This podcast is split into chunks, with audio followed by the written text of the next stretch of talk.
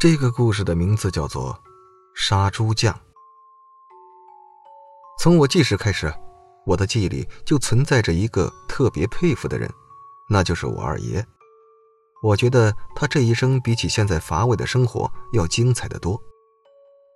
听我家里人讲，我二爷从小就是身体倍儿棒，为人老实，喜欢到处帮人做事，周围团转的邻里乡亲都喜欢他，甚至有些人。家里有姑娘的都来我二爷家串门，说白了就是来相亲的。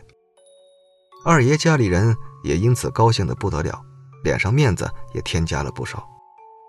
我二爷十八岁就结了婚了，娶了我们村里那个时候村长的女儿，两家人都高兴的不得了，在村里人眼里也是金童玉女。但是奇怪的事发生了，我二爷在结完婚。洞房的第二天早上，大伙都忙着准备早饭，就听见新娘子在房外大喊大叫：“人疯了，跑了，快来找人呐！”大家伙都急忙过去问咋了。新娘子边哭边说：“昨晚她喝了很多酒，喝完我扶着她回房间都睡下了，结果刚躺下没一会儿，她就说要上厕所，就出去了。我当时也没太在意，毕竟上个厕所很正常的事儿。”可是，等了快一个钟头，我都快睡着了，他都还没回来。我想，他是不是哪里不舒服，或者喝多了晕倒在地上了？我就出门找他，结果到了厕所，看见他笔直的站着厕所那儿，一动不动的看着前面的猪圈。我觉得奇怪，就叫了他两声。他听到声音转过头，也没回答我，慢慢悠悠的走过来。我也没多想，以为他喝的太多头晕了，就扶着他回房间里面休息。结果躺下没一会儿，就听到他嘀嘀咕咕的，不知道说啥，边说还边小声的哭着。我当时还以为他喝多了睡觉说梦话，加上又太困了，就没去在意这些，就睡着了。可刚才我被一阵动静吵醒，看见他一下子从床上蹦起来。衣服脱个精光，就趴在地上跑出去了，那样子根本不像一个人，叫他也没反应。我急忙穿好衣服出来叫人帮忙。大家伙一听，顿时炸开了锅，都通知村里人开始四处找人。可是找了一天，找遍了村里所有的地方，就是不见我二爷的踪影。到了傍晚，大家伙都回来，聚在一起开始思考。好端端的人，怎么突然就找不到了呢？这时就有人说：“会不会被不干净的东西缠上了，所以才会发疯一样到处跑啊？”还有人说：“光着身子到处跑，万一碰到豺狼啥的，那可咋整啊？”大家都七嘴八舌的说着。新娘子听到这儿，哭得更凶了。双方家里商量了半天。最后还是决定联系隔壁村的人再一起找吧。大晚上的人少了，出去找的话也不太安全。就这样，大家伙开始三五成群的出发，通知隔壁村的人一起帮忙。可找了整整一宿，大家伙还是无功而返。天亮就都返回来了。就在大家都觉得没啥希望找到人的时候，一个老头没有头发，胡子拉碴，穿着背心，光着脚。身后还有一根绳子拴着一头猪，猪身上还捆着一把刀、一个磨刀石、一捆香。就这样，一人一猪不紧不慢地走到大家伙面前。众人纷纷都看向这个老头和那头猪。这猪很奇怪，一般的猪都是鼻子长长的，这猪倒奇怪，跟没鼻子似的，基本上就是平的。而且最令人疑惑的是，这猪的眼睛，给人的感觉就不像是猪的眼睛，很有神，就跟人的眼睛一样。众人还没说话，那老头开口说话了，问大家伙：“大家伙，谁家有没有猪圈借一下？我的猪跟我走了十几里路了，想休息一下。”这话一出，就有人不耐烦了。一个年轻的小伙子自己站了出来，说：“你是做啥的？没看见我们正忙呢？等我们忙完再说。你先自己在院子里待会儿。”那老头拿出卷烟说：“我是个杀猪的，我知道你们在忙啥，我能帮你们。”此话一出，所有人都睁大了眼睛看着这个老头。这时，我二爷的父亲就问了：“老师傅，您知道我们要干嘛？”那老头吧嗒了两口烟，说：“你们不就是要找人吗？事情不难，我能帮你们，但有个要求。”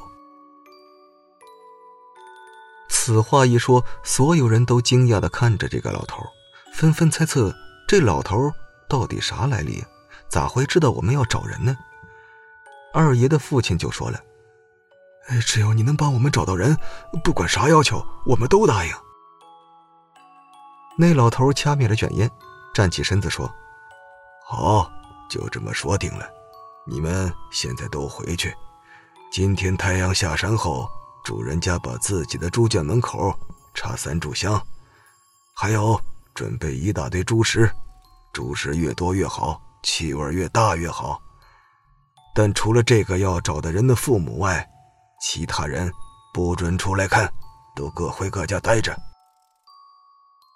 说完，二爷的父亲就安排大家各自回去，也叫新娘和他家里人都回去休息，毕竟都忙累了。时间很快就到了太阳下山的时候，二爷的父母按照老头说的话，把香和猪食都准备好了。二爷的父母看着老头还在抽着卷烟，就先问起了心中的疑问：“老师傅，我们家猪圈都是空着的。”今年的猪刚杀了没几天，都还没买，这样做是为何呀？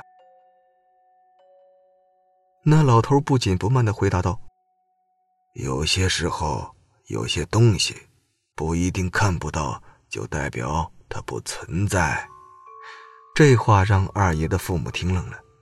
老头接着说：“你们杀自己家的猪的时候，有没有发现猪？”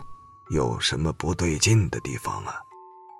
二爷的父亲答道：“没有啊，我们村儿杀猪都是请的村上的牛老二杀的。再说了，我们自己的猪养了一年，到头来有什么不寻常的地方，我们肯定知道啊。”这时，二爷的母亲说话了：“不对，你还记得牛老二杀猪的时候，我们看到的猪脚吗？有一个猪蹄儿。”有五个猪脚趾，我记得好像是后猪蹄子。话刚说完，那老头就接上话了：“对，问题就在这儿。这是五指猪，正常猪都是四指，只有人死了后投胎投错了，投到猪胎，才会有五指。虽然这种事情很少发生。”但就跟人走路一样，你明明走的平坦的路，也会偶尔摔一跤，只是几率小罢了。而你们家的五指猪，本身就因为是投错胎，从人变成猪，现在又被你们拿去叫屠夫宰了，他自然不甘心，怨气重，就来报复一下你们。听完这些，二爷的父母是浑身鸡皮疙瘩，他们又问道。那不对呀！按理说，杀猪的人是屠夫，这猪就算要报复，也是报复屠夫啊。我们养了他那么久，怎么报复我来了？老头笑着说道：“他倒是想报复屠夫，他敢吗？屠夫本身杀气就重，他连半步都进不了山。”说完，这二人恍然大悟，而老头抬头看了看天，感觉差不多了。拿起了他的刀和磨刀石，让二爷的父母走到前面，他跟在后面，朝猪圈走去。按老头之前吩咐的，他俩先去假装叫着吆喝喂猪，老头则把拿刀的手放在背后，在后面看着。不一会儿，就看到一个光着身子趴着的人，跟猪一样，一边用鼻子到处嗅着，一边慢慢的爬到猪圈来。这个人就是我二爷。就在我二爷靠近猪食准备吃的时候，那老头大步上前，拿出刀喊道：“今晚有肉吃了，给你准备的最后一顿，你吃完我就好吃你了。二爷看见刀，立马吓得想跑，可此时猪圈门早就被关上了。那老头笑着走到我二爷旁边，拿出磨刀石，直接一石头砸到二爷的后脑门，人都砸晕了。再把二爷的嘴掰开，用刀轻轻地划了一刀口，同时又在二爷后脚划了一个刀口，顿时黑血涌了出来。老头做完这些，就叫二爷的父母把人抬回房间。好好洗洗，好好休息。他自己又拿出了三炷香，点燃放在了猪圈门口，嘴里还一直叨叨着听不懂的话。所有的事情做完，老头就跟二爷的父母说：“好了，已经没事了，人现在找到了，明天就会醒。醒了，给他吃点好的，多补补身子。毕竟这玩意儿啊，怨气重，缠住人很伤身子。”二爷父母听到没事了，连忙一个劲的道谢，还要给老头东西作为感谢。不过老头却没有要，他说：“还记得白天你答应我的吧？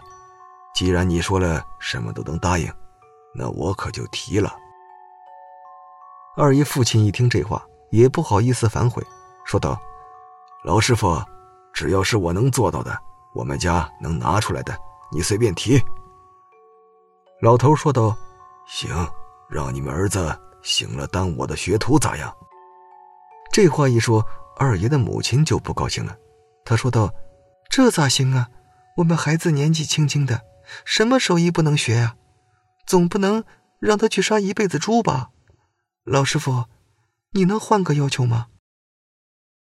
二爷的父亲没说话，不知道在想着啥。老头又说：“我不是。”随随便便招学徒的，跟你们说个实话，我杀了几十年的猪了，我知道自己手上杀气太重，加上身体也越来越差了，自己的报应就快来了，所以我打算给自己剩下的日子积点德，免得人死了下去了还要受罪。二爷的母亲听到这话就更急了，那你要我孩子？也遭报应啊！你不能这样啊！你可以找其他人做你的徒弟。这时，二爷的父亲说话了：“行了，我答应你了。他醒了，我就让他拜你为师。”老头听到这话，顿时笑得脸上开了花。好，好，老弟，男子汉大丈夫，说到做到，是真男人。二爷的父亲又接着说。但我有个要求啊，在我孩子还没有生子之前，他不会去杀一头猪。这个要求，老头倒是一口答应了。这两人就称兄道弟的去喝酒去了，而二爷的母亲则是心痛万分，毕竟是自己的孩子，想着以后会一身的杀气，甚至会有报应，难免不心疼。不过也不想去争论什么了，至少现在人还活着。第二天，果然二爷醒了，按照之前说的，也拜了老头为师。虽然他自己心里不情愿，但也不敢说啥。后来，二爷有了自己的孩子后，便开始自己的行业。一开始他还很难接受，因为规矩很多。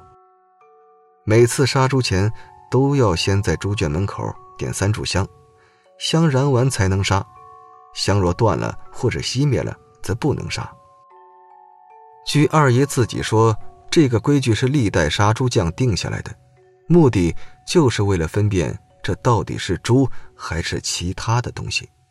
而且他还说，觉得每次杀完猪都会梦到猪在咬他，但后来慢慢习惯了，也就不怕了。这就是一个杀猪匠所经历的故事。好了，故事到这里就结束了。喜欢的点个订阅、收藏、加关注。感谢收听，我是主播刘凯。